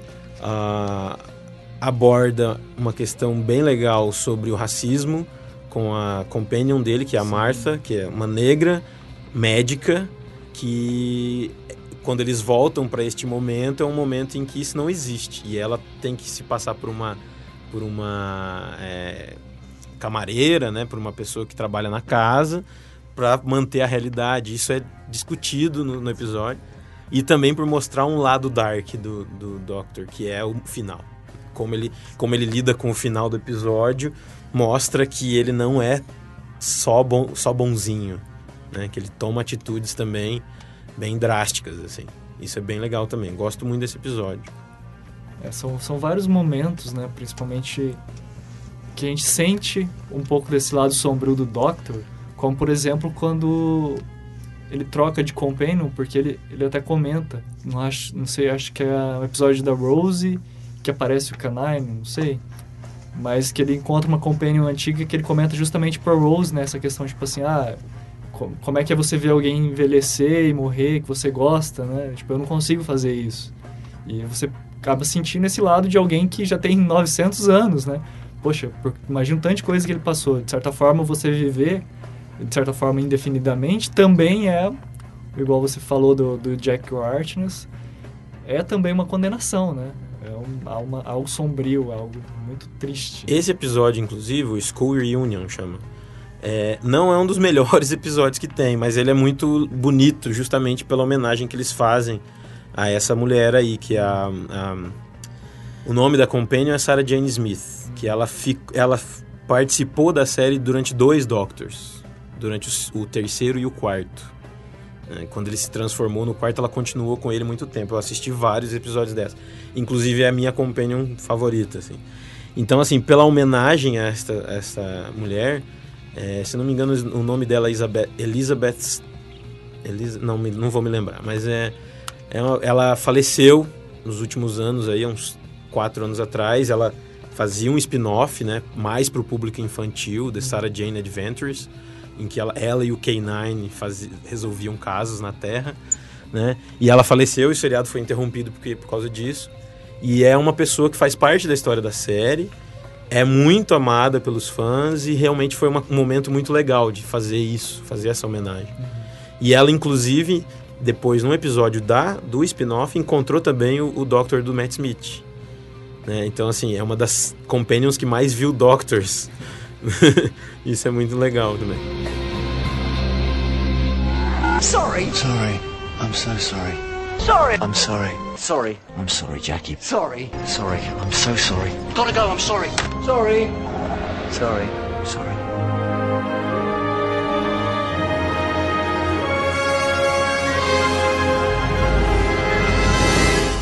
Não tem nada, pra, nada a acrescentar. Qual, qual mais episódio que vocês adicionariam entre os favoritos de vocês? Eu, particularmente, eu gostei muito do Blink, gostei muito do segundo, que eu esqueci o nome agora, mas acho The, que... uh, The End of, The End of the World, uma The coisa End of assim. the Earth, acho que é uma coisa É. assim. Esse do, que eu também esqueci o nome, que é o daqueles, dessa família que o caça o Doctor, que ele vira humano, também achei genial. Uhum. E são... tem, tem vários outros episódios que eu gosto, mas acho que esses seriam alguns dos meus favoritos. Eu acho que são esses também. Eu gosto muito do primeiro episódio do Matt Smith. Normalmente os primeiros episódios de um Doctor não são os melhores, mas eu gosto muito desse, que chama-se The Eleventh Hour, né, que é a, a décima primeira hora, né, que é a entrada do Doutor 11. Eu gosto muito. É, gosto também, já falei, né, que gosto muito do, do quarto Doutor. Então, o primeiro episódio do Quarto Doutor é bem fraquinho, mas depois eles engrenam ali nos três, quatro episódios que são muito bons. Eu não me lembro exatamente os nomes, mas tem um que é a, a Arca no Espaço, que é muito legal. E gosto muito do último episódio do Peter Davidson, que é o Quinto Doutor. É um episódio praticamente sem defeitos é, técnicos ou de enredo. Assim, é um episódio muito bom. Claro que você ainda vai ter os defeitos da série clássica, que é, né, pouca estrutura, é, enfim, os arcos divididos em, em pequenos episódios, que faz com que certas coisas fiquem repetitivas, mas é um episódio muito legal, assim, a- o, o conflito é real, você sente realmente a- a- o perigo daquilo que está acontecendo, e ele também sempre, como sempre, o Doctor sempre tem isso, tem uma crítica muito forte a- ao belicismo, à guerra. Então é um episódio muito legal. Da série nova, eu não me lembro dizer assim, grandes episódios. Eu diria que nessa temporada agora, o episódio que eu mais gostei foi o, ulti- o penúltimo. O episódio que se passa na, na escola. Eu não me lembro o nome agora, mas esse episódio é muito legal porque justamente faz um, um, um retorno. a- eu me, quando eu assisti, me senti na primeira temporada de 2005. Então, é, eu recomendo esse episódio dessa temporada agora com Peter Capaldi, que é um puta de um ator. Eu não sei se é o mesmo, acho que não. É. O Listen, era esse? Não, esse, é, esse eu não gostei. Esse eu Na verdade, eu gostei do começo, mas justamente isso que eu tava falando. O problema é que o Moffat quer colocar clara, é, quer aumentar a importância dessa companion, colocando ela em momentos chave da vida do doutor. Ao invés de aumentar a importância dela, criando uma história para ela. Né? Uma história real que a gente consiga se identificar com ela. E daí ela- ele coloca ela lá em certo momento em que acabou com a graça do episódio para mim. É o que é o que vem depois do Listen, que é o eu não me lembro o nome do episódio, mas é o episódio em que ele conhece finalmente o, o, o, o namorado da Clara, enfim, que ele vem para a escola ali da que a Clara tá trabalhando. E tem elementos assim da o, o, vilão é um vilão muito infantil assim no visual é um robozinho. Isso é legal não, não me entendam mal eu achei isso muito legal porque justamente é um retorno assim à primeira temporada um, uma estrutura de, de episódio mais mais mais inocente na sua proposta que eu gosto e mesmo não deixa não deixa de ser profunda também há discussões ali e você, João, quais são os seus episódios favoritos? Então, eu tô tentando lembrar o nome de um. É um que eu já comentei com você do. Que aparece o diabão da, da lenda. Esse episódio eu também gosto muito. É, é o. É um Como que é eles é vão parar numa nave e eles estão perfurando um planeta. Isso, é, eles é. vão, eles param num planeta que fica ao lado de um, de um buraco negro, o que é impossível. É, e é, é The Impossible Planet, se não me engano. Eu, eu acho que é Eu acho que é uma coisa assim. São dois episódios, né? A história se passa Sim. em dois episódios. No primeiro ele é bem fraquinho, começa aqueles negócios do, do só apresentando o personagem, apresentando o local, o que, que eles estão fazendo ali. Mas o segundo, quando eles veem os criados se revoltando, o, o, a questão de, ah, vamos usar realmente ETs, que, que eram ETs que eram usados como é, escravos. Usar é, humanos escravos é errado, mas usar os ETs como escravo é certo. Uhum. Né? Essa, essas discussões. A questão do, do Diabão da Lenda. O Diabão da Lenda é ótimo. É uma das coisas que mais intriga desde o começo do primeiro episódio é justamente isso, porque como a Tardes ela funciona como um tradutor, né, como, como o peixinho do Douglas Adams funciona, é o peixe Babilônia, acho. É. É, também tem essa questão de quando você chega num lugar que pela primeira vez ninguém está falando a língua do Doctor, ninguém não é. A primeira vez que chega num lugar que tem as escritas que não estão na língua que a gente consegue Que não estão entender. sendo traduzidas é, pela Tardes, né? Isso. Aí você fica questionando, mas isso então questiona toda todo o universo, né? Já a questão do planeta que está perto de um buraco negro e que não é sugado. Uma língua que pode ser de antes da criação do universo, como assim, né? Isso gera muita curiosidade. É, o primeiro episódio que você falou, eu acho que é um episódio que tem uma estrutura muito. que todo mundo que é fã de ficção científica conhece. É, que é chupado ou homenageia, de, dependendo de, quem, de, de, que lado você está, do Alien, né? do Alien, né? Aquela estrutura, pessoas num lugar fechado em que há um outro ser matando um a um, né? E estão vários episódios que tem esse tipo de estrutura e ele é basicamente isso, é um, um, um filminho de terror simples, direto. Só que a grande questão aí é quem, porque não há um monstro que aparece, que surge, né? E justamente quem e com que tipo de tecnologia ou com que tipo de história passada que nem a Tardes consegue resolver esse mistério, né? no caso traduzir essa linguagem e tal. E como sempre, como você disse, fantástico essa questão do Wood, né? que é o, o essa raça alienígena que, entre aspas, nasceu para servir. Né?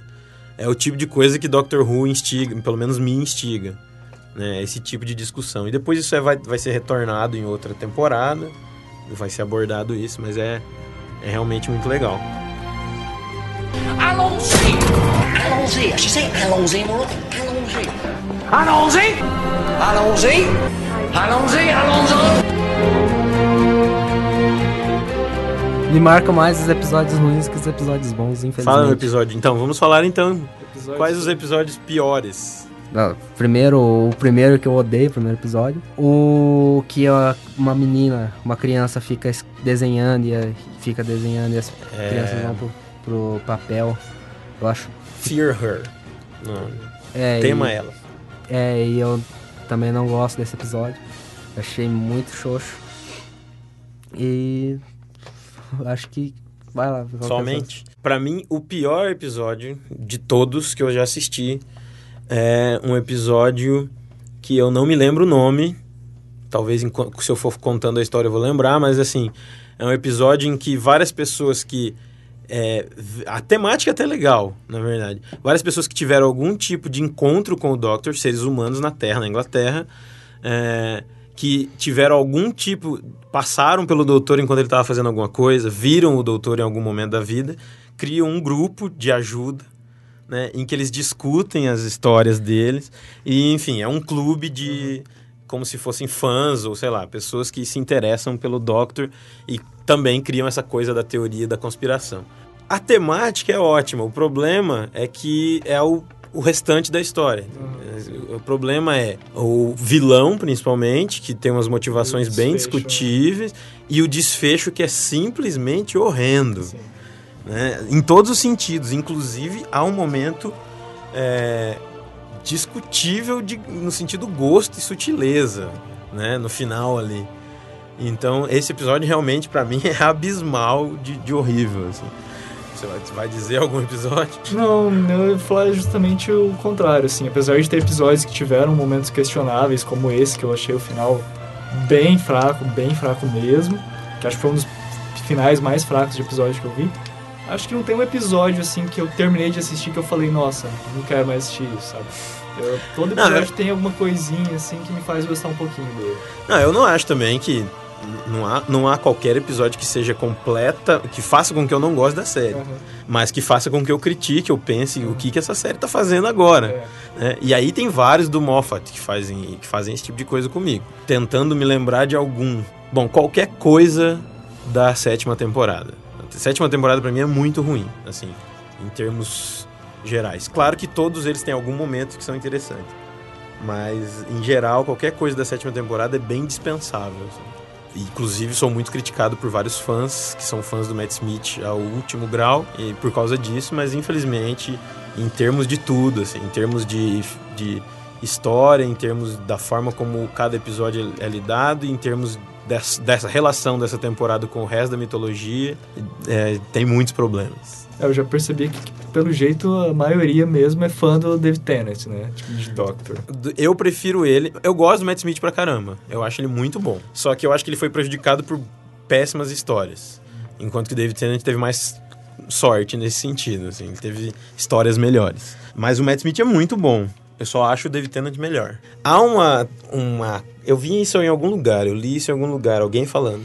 Uma explicação, assim, uma teoria de que os três primeiros Doctors dessa, dessa nova, né, de 2005, então o nono, o décimo e o décimo primeiro, são é, características assim. Um é o, o veterano de guerra. Né, o Eccleston, o nono, seria o, o veterano de guerra traumatizado. Uh, e conforme o tempo vai passando, isso também. Isso é, isso é canon, né? Isso, isso surge em alguns momentos na série. Conforme o tempo vai passando, ele vai esquecendo esse é todo esse trauma. Ele vai esquecendo. Mas daí essa pessoa de, continua.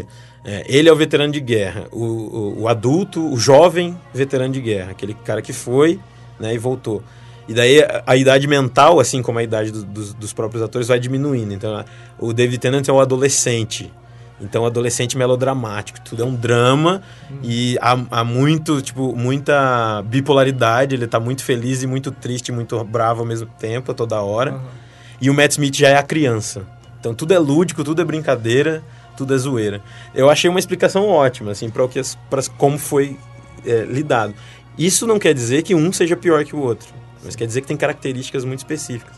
É, eu acho que eu vi uma teoria parecida até em relação com o filme, né? Porque o, o, o filme, acho que é um filme especial, né, de 50 anos uh -huh. e tal, que tem toda a questão do War Doctor e coisas do tipo que a gente não vai entrar em detalhe para não gerar muitos spoilers mas que falava basicamente que ele vinha sempre rejuvenescendo, né? Tipo, cada encarnação ele vinha ficando mais criança, que a uhum. partir do momento que ele ganha consciência de tudo que aconteceu, que daí sim ele assume que ele pode começar a envelhecer, coisas do tipo.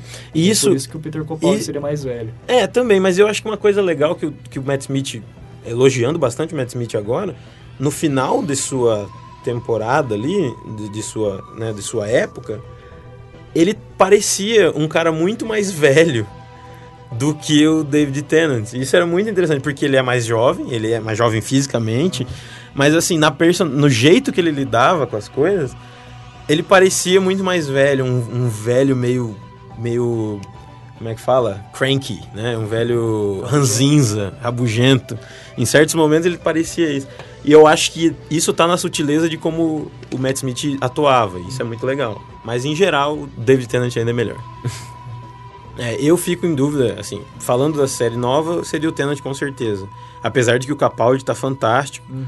Mas nunca dá pra julgar o Doctor nos primeiros episódios, porque ele vai crescendo e vai percebendo a personalidade dele conforme as coisas vão acontecendo mais Porque também tempo. o ator também tá se adaptando Isso, ainda. né? é. Mas eu gosto muito do Capaldi, acho que ele tem um futuro muito promissor.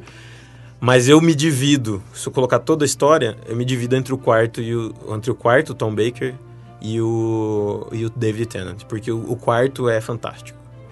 Ele é engraçado e ele é metido ao mesmo tempo, né? Ele é a- alienígena e humano, ele tem vários elementos que fazem dele fantástico. Allons-y. Allons-y. A phrase of great power and wisdom, and consolation to the soul in times of need. What's that then? Allons-y.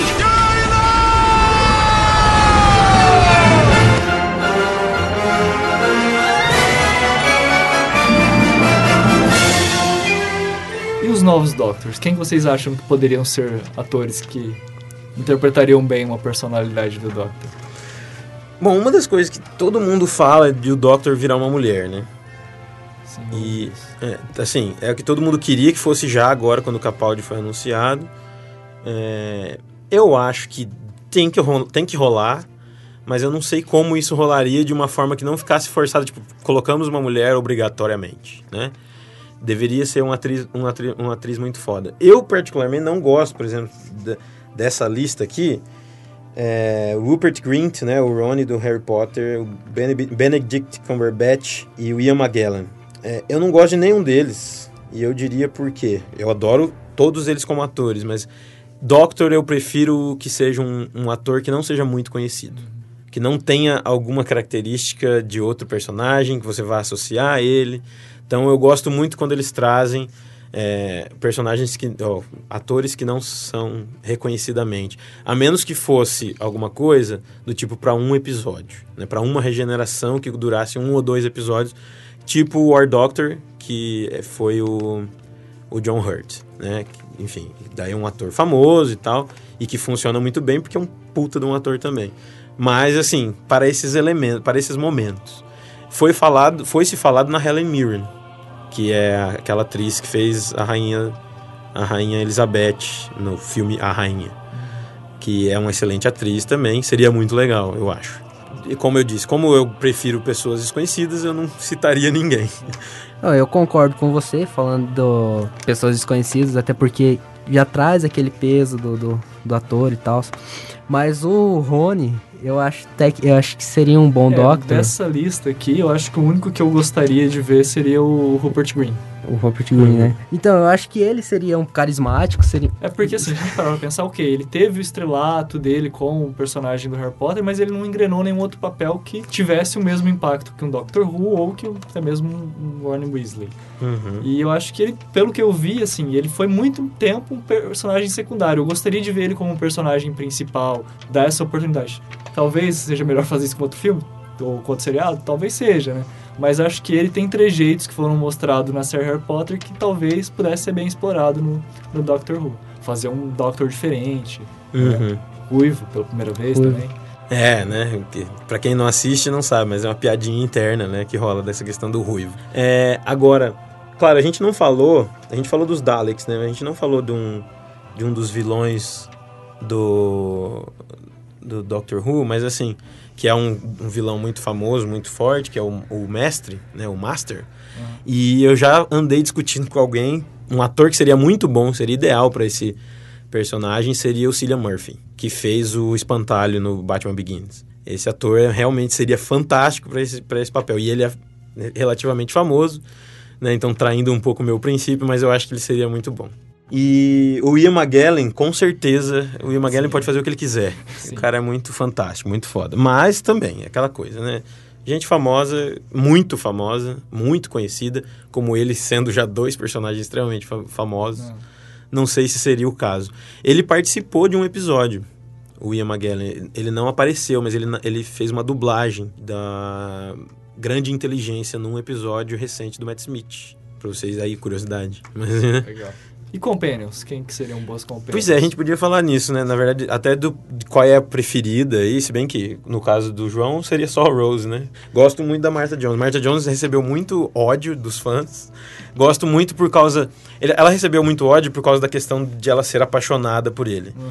Mas o, o para onde ela vai depois, o final dela, é muito bom. Então, assim, ela é uma das companhias que tem o melhor final, na minha opinião, das que nós vimos até hoje. Uhum. É, um, um, final mais que os feministas chamariam até de empoderador, né? Então, ela, ela realmente toma cargo daquilo que ela tem que fazer e vai fazer e faz muito bem.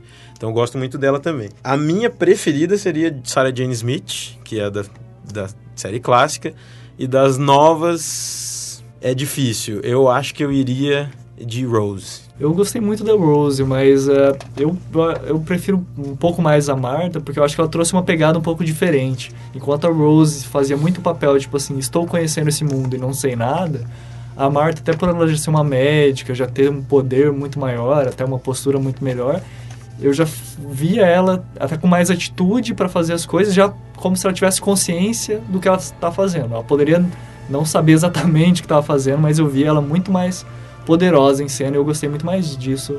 Uhum. Gostei muito mais dessa companhia por causa disso. A Dona é muito, muito apreciada, a galera curte. Ah, não gostei muito dela não. Porque ela justamente porque ela não aceita, né? Ela é mais ela é mais contestadora, digamos Sim. assim. Ela não aceita o que o doutor fala o tempo todo. Não gosto muito da temporada dela. Então tem isso, é. né? Mas enfim, é o pessoal gosta dela bastante. Eu não gosto do final dela também. É o que eu falo, o final das das companions normalmente não são muito legais, não. Eu gostei bastante do da Martha. Mas sou fã da Rose porque a Rose é uma personagem é, que também, ela não era, não aceitava tudo também, não. E ela, ela fazia o nosso papel lá, né? Ela é. questionava. Uma que você citou, a Sarah Sparrow, na hora que eu vi, eu falei assim, nossa, essa daria uma ótima companion. Né? A Sally Sparrow tem, existe comunidades. Façam dela a companion. Porque ela é muito foda mesmo. Cara, Fox. essa é difícil. não, não, Megan Fox não. Ah, não sei, cara. Eu, na verdade, gostaria que fosse um, um companion, um companion um homem, e não né? uma companion. Porque já, já esgotou esse negócio de... É, faria uma dinâmica bem diferente. Acho que seria bem interessante. É. Ele já teve, né? Claro, né? Pensar, por exemplo, no a Amy e o Rory, né? Mas é sempre ligado à mulher, né? Uhum. E teve o Mickey também. Teve o Mickey, também ligado à Rose. E teve o Jack, que daí, sim, esse era um freelance, assim e que também era um personagem tão bom que conseguiu uma série só para ele, né? Ah, curiosidade, Torchwood é um anagrama, né?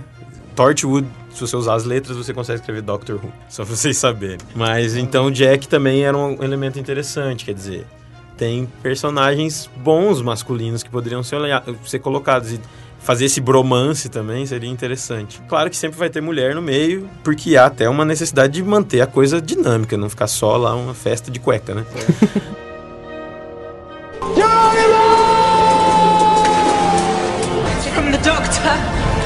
What does it say? Geronimo. Vocês recomendariam o que para começar assistindo? Quem gostou do episódio, quem gostou desse debate? Qual que seria o próximo passo? Eu terminei de ouvir os instaladores, o que, que eu faço agora? Bom, primeira coisa, vai pro segundo episódio do, da, da primeira temporada, que eu acho que introduz melhor, o que mais melhor introduz o Doctor Who. Ah, eu acho que se a pessoa tiver se ela prestou bem atenção nesse podcast, ela estiver preparada para assistir alguma coisa que não seja tecnicamente tão boa, pode começar pelo Rose mesmo, que já, já vai ser bastante intrigante. Eu normalmente gosto muito de começar do começo. Não gosto de pegar pelas metades, apesar de que Doctor Who tem essa possibilidade. Assiste dois ou três de uma vez. É, se você sentir que não é para você, vai pro Blink e se você, mesmo depois de assistir Blink você não gostar, desista, porque você não vai gostar do negócio. é, se você é fã do Douglas Adams, no segundo episódio eu acho que você vai gostar bastante. O episódio que a gente citou aqui, o Blink, é muito bom cinematograficamente. Se você gosta mais de uma coisa mais artística, você vai adorar, tenho certeza. É, esse episódio que a gente citou, que ele vira humano também na terceira temporada, é muito bom. The Girl in the Fireplace. The Girl in the Fireplace também é muito bom tanto artisticamente como de roteiro, como de técnica, ele é muito bem feito, muito bem produzido, tem uma pegada steampunk, como o João gosta de falar. Eu gosto pra caramba. E eu diria que é isso, né? A é. série é essa, a gente explorou quase todos os é. elementos. Resumindo, né? Um, Dentro do que é possível. É um viajante alienígena que ama a humanidade, que viaja por aí resolvendo problemas e ajudando a humanidade E também, que tem uma caixa azul. E que tem uma caixa azul. Tem uma nave espacial muito legal. Né, que é uma caixa azul. Isso aí a gente agradece a você que ouviu, agradecemos a presença do Gustavo aqui. Quem sabe ele não retorna falar de alguma outra série, algum outro filme, não sei, quem sabe. Vamos, veremos. Veremos. O João também, obrigado pela presença. Acessem uh, instaladores.forumeiros.com instaladores.com, instaladores.com.br, instaladores.blogspot.com, tem tudo disponível. Uh, instaladores no YouTube, no Facebook. Isso aí. Curtam, compartilhem, mandem e-mails para instaladores.gmail.com e até a próxima. Falou aí.